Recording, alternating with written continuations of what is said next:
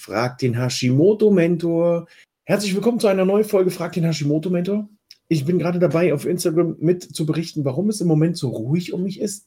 Meine Frau und ich, wir erwarten in Kürze, in so circa drei, vielleicht auch vier, vielleicht auch zwei, man weiß es nie. Ihr Mädels könnt das bestimmt nachvollziehen. Nachwuchs.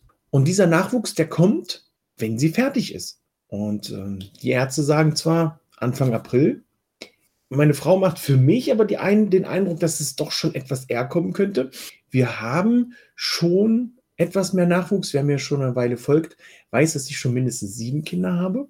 Ähm, es sind aber mittlerweile acht. Und wenn jetzt der Nachwuchs da ist, dann sind wir bei Nummer neun.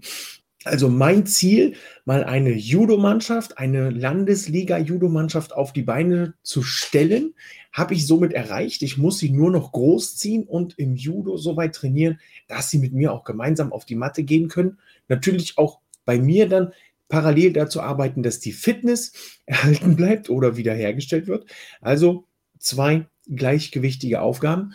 Nun ist es aber so, dass der Nachwuchs sich natürlich dann auf den Weg macht, wenn die Kleine soweit ist. Und da können die Ärzte ja erzählen, was sie wollen. Wenn Datum Anfang April ist, aber Madame, der, jetzt habe ich schon verraten, was es wird.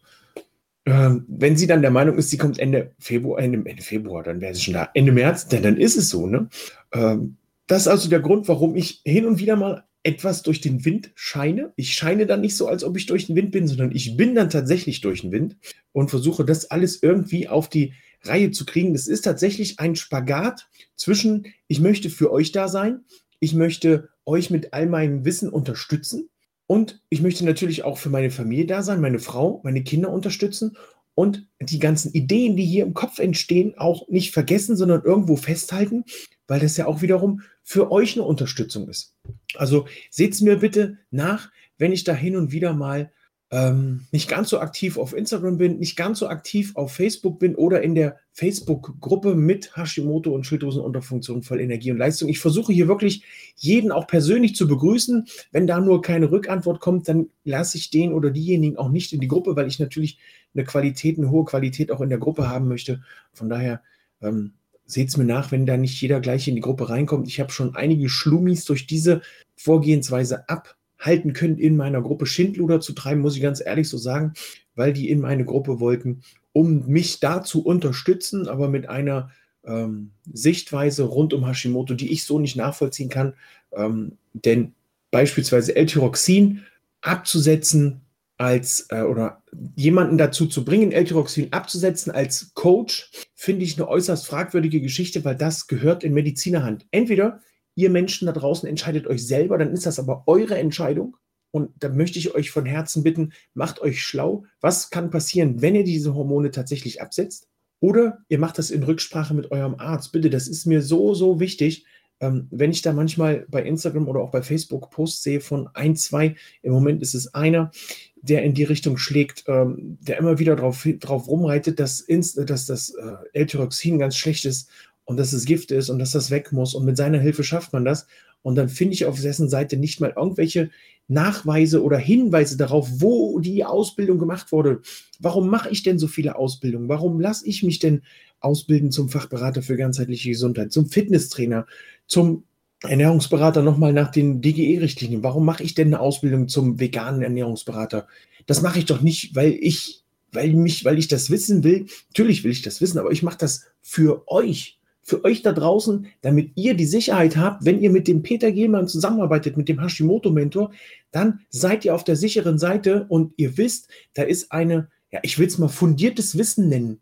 Da ist fundiertes Wissen dahinter. Da ist jemand, der euch auch ganz klar sagen kann, aus Erfahrung und aus dem, was vermittelt wurde, was euch gut tun kann, um hier aus dem Vollen zu schöpfen. Es bringt ja nichts, das irgendwo mal ähm, ja, aufgeschnappt zu haben und dann rauszugehen, ohne einen gewissen Hintergrund. Ihr würdet, ihr Mädels, ihr könnt das vielleicht eher nachvollziehen, ihr Mädels, ihr würdet ja auch nicht zu einem Nageldesigner gehen oder zu einem Friseur, der einfach mal so dasteht mit einer Schere in der Hand oder mit einer Nagelfeile und sagt, ich mache euch mal die Nägel. Das würdet ihr ja auch nicht tun. Ihr würdet doch auch gucken, was steckt da für, für ein Mensch dahinter? Woher, hat, woher kann der das? Hat er bei sich zu Hause gesessen und Nägelfeilen Nägel gefeilt und gesagt, oh, das sieht aber schön aus, das mache ich heute auch. Oder die Männer, würdet ihr in euer Auto in eine Werkstatt geben wo ihr nicht wisst, was der Meister gemacht hat, um Meister zu werden. Es, teilweise ist es ja sogar so spezifiziert, ähm, um ein krasses Beispiel zu geben, du gehst ja auch nicht mit einem Mercedes in die Werkstatt von VW, oder?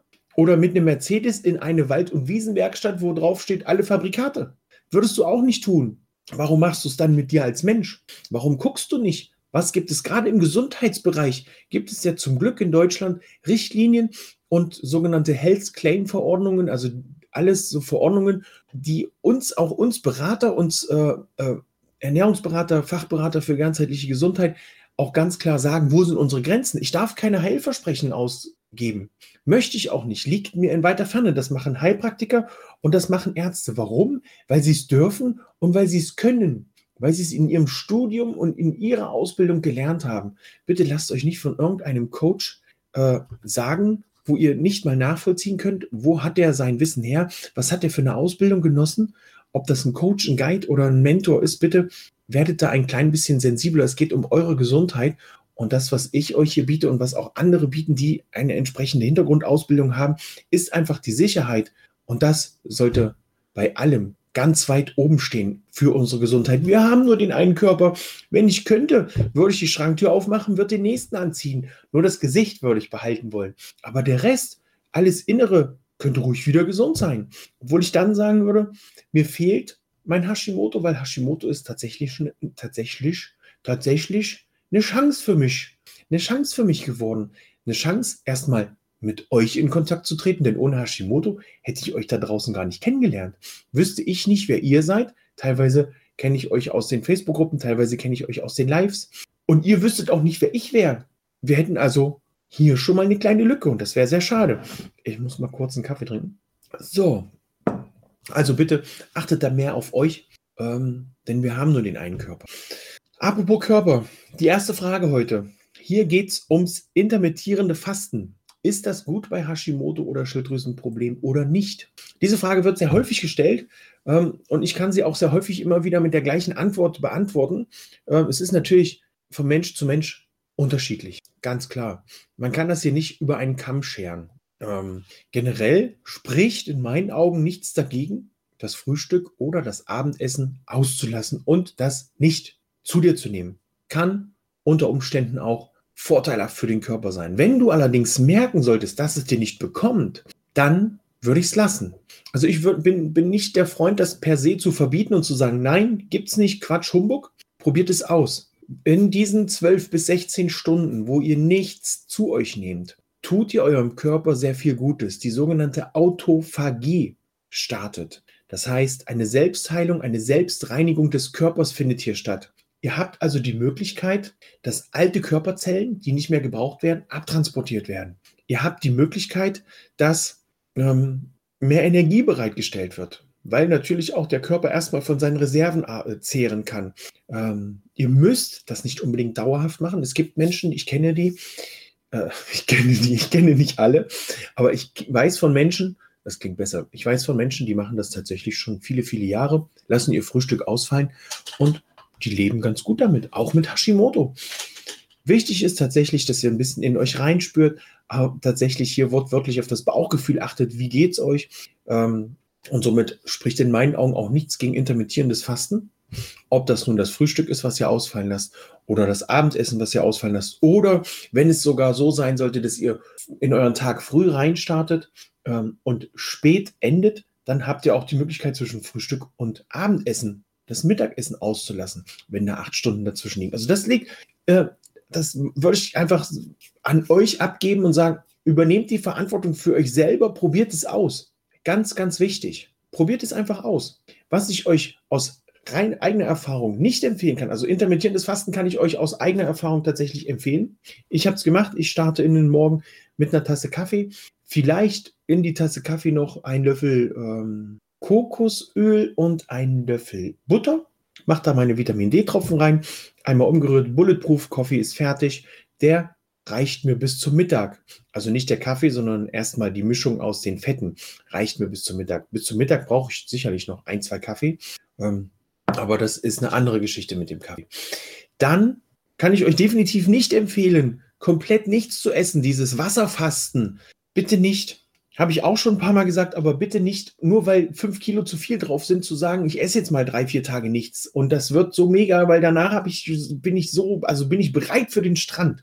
Was ihr danach seid, ist, ihr seid bereit für den Strand, denn euer Stoffwechsel schaltet sich irgendwann aus. Und wir haben ja nun mal mit der Schilddrüse die Problematik, dass der Stoffwechsel sowieso schon lahmt. Und wenn du dann nichts mehr fütterst, reingibst, was den Stoffwechsel am Laufen hält, dann schaltest du den komplett aus und du brauchst sehr lange, um dich von dieser Idee mit dem Nichtsessen wieder zu erholen.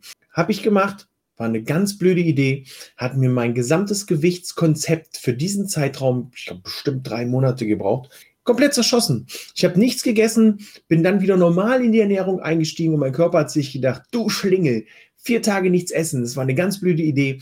Jetzt wird gespeichert. Warum speichert er? Weil der Körper natürlich nicht doof ist und möchte, dass so eine Zeit nicht nochmal wiederkommt. Also packt er sich was beiseite und speichert sich das ab. Das gleiche passiert, jetzt, jetzt, jetzt schweifen wir mal ein bisschen ab. Das gleiche passiert übrigens, wenn ihr euren Kalorieninput immer weiter runterschraubt. Wie oft lese ich in den Facebook-Gruppen oder auch hier auf Instagram, ich esse doch schon nur 1000 Kilokalorien, wo ich denke, um Gottes Willen, warum machst du das? Ich muss doch im Kaloriendefizit sein, sonst nehme ich doch nicht ab. Ach so, dein Körper hört aber nur und liest aber nur. Das ist wie wenn Mann und Frau sich unterhalten. Der Mann sagt was, was hört die Frau? Xing hao Die Frau sagt was, was hört der Mann?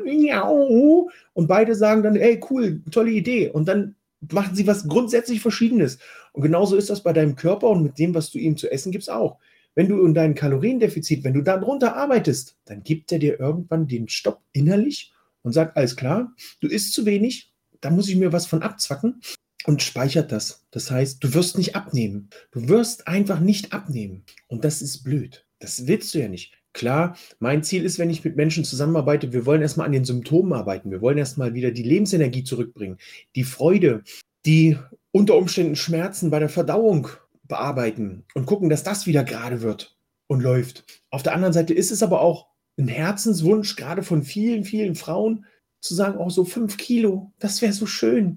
Ich habe oft in den Analysegesprächen, ja, also zehn Kilo wären ganz gut. Bis wann? Boah, bis wann ist eigentlich egal. Hauptsache, es fängt mal an. Und Mädels, ich kann euch das total nachvollziehen. Ähm, das ist echt blöd, weil man einfach anfängt mit einer Diät oder mit einer Ernährungsumstellung. Man hangelt sich da so an Rezepten lang oder an Ideen, die man irgendwo aufgeschnappt hat. Ähm, vielleicht arbeitest du noch mit zwei, drei Experten zusammen, denen du folgst auf äh, Social Media und jeder erzählt was anderes. Guck mal in die Facebook-Gruppen, äh, zehn Experten werden gefragt, zwölf Meinungen kriegst du und dann sollst du dir da dann noch das Wichtigste und das Beste zu rausschnappen. Mein Tipp, such dir ein, maximal zwei Experten und gucke, wie die das machen. Such dir nicht viele andere Ratschläge. Suche dir ein, zwei Leute und arbeite mit denen zusammen. Du musst ja nicht mit denen so zusammenarbeiten, dass du denen gleich für ihre Dienstleistung Geld gibst. Natürlich kannst du das auch gerne bei mir machen, aber es reicht unter Umständen schon, wenn du aufmerksam in der Community arbeitest, aktiv bist, Beiträge liest, Beiträge kommentierst, da in Interaktion mit den Experten gehst. Ne, wir haben hier den Thorsten, den Hormoncoach wenn du ihm folgst, wenn du mir folgst, hast du schon so ein breites Wissen, weil wir beide hier unserer Community unheimlich viel mitgeben. Und wenn du dann sagst, jetzt ist es soweit, jetzt bin ich so weit drin, dass ich noch mehr Expertenwissen brauche, so mal eins zu eins an die Hand genommen werden, dann schnapp dir die Leute und arbeite mit denen zusammen. Mir geht es nicht anders. Ich habe viele Menschen, die, viele Mentoren oder viele Menschen, denen ich so in meinem Außen, außerhalb des Hashimoto-Mentor-Daseins folge. Da nehme ich Informationen mit. Ich buche mir auch mal ein Seminar und dann kommen so ein, zwei andere Trainer mit in das Sichtfeld. Und da merke ich dann nachher, ist jetzt am Sonntag gewesen.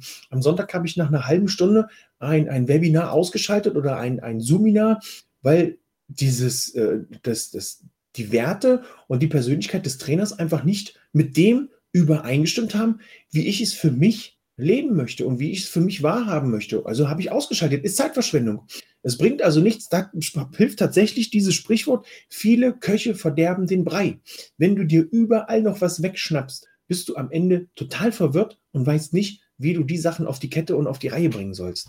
Also, wo waren wir stehen geblieben? Hungern, Wir sind vom intermittierenden Fasten über ganz Fasten, also ganz Fasten gar nicht. Sieh zu, dass du wenigstens eine Mahlzeit am Tag zu dir nimmst, wenn du da Fragen hast. Es gibt ein Programm von mir, das heißt Fast geschafft. Und mit diesem Programm hast du die Möglichkeit zu fasten. Allerdings gibst du hier dem Körper auch wieder Nährstoffe. Wie? Das kann ich hier nicht verraten. Ich kann dir schon mal sagen, es ist tatsächlich eine Mahlzeit pro Tag drin, um den Stoffwechsel am Leben zu halten. Aber was da alles drin ist und was zu dem Programm dazugehört, das kann ich hier natürlich nicht verraten. Wenn du da Fragen hast, schreibe mir gerne eine Nachricht oder schreib's in die Kommentare. So, die nächste Frage. Hashimoto ist nicht so schlimm, muss nicht behandelt werden, Aussage des Arztes. Hier ist natürlich die Frage, ähm, warum ist es nicht so schlimm, beziehungsweise wie ist hier die Diagnose, wie sollte man mit den Hormonen, da, da fehlen mir persönlich so ein paar Rahmenbedingungen, ähm, sodass ich jetzt auch tatsächlich nur so ein, so ein bisschen pauschal antworten kann.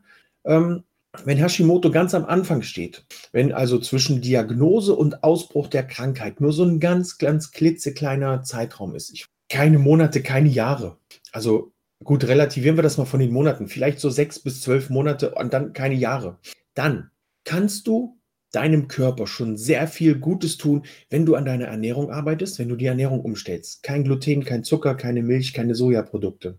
Das sind so die vier sind das vier, die vier Säulen, mit denen du da arbeiten solltest. Weg, rausstreichen, gucke nach Alternativen, ähm, den Stress runterfahren, das Umfeld informieren ähm, und mehr Bewegung ins Leben bringen. Muss nicht Sport sein, muss nicht per se und auf Druck Sport sein und ins Fitnessstudio. Es reicht Bewegung.